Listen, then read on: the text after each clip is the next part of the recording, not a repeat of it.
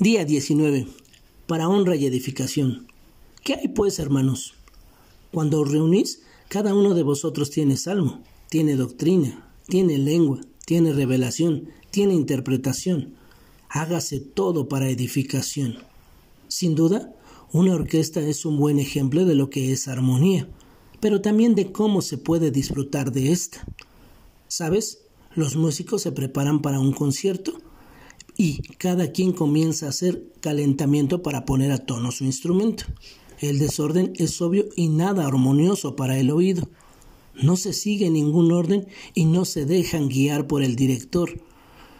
Sin embargo, cuando comienza el concierto, cada instrumento toca lo que le corresponde de la pieza musical.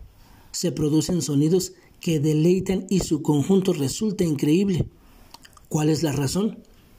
Cada músico toca lo que le corresponde, respeta los tiempos y sigue las estrictas indicaciones del director de la orquesta.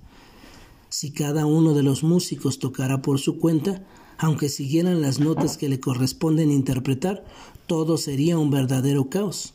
Y lo más probable es que el público, en lugar de quedarse a escuchar la orquesta, terminara por irse dejando la orquesta sola. Interesante es lo que el apóstol Pablo le indicó a la iglesia de Corinto sobre cómo deben de ser las reuniones cristianas. Se debe de producir una verdadera armonía, donde lo que cada quien tenga que presentar en el culto a Dios posea el ingrediente del orden y sirva para la edificación de todos. Si cada creyente asumiera este compromiso, honraría a Dios y edificaría a nuestra iglesia, y cada culto sería como escuchar una sinfonía.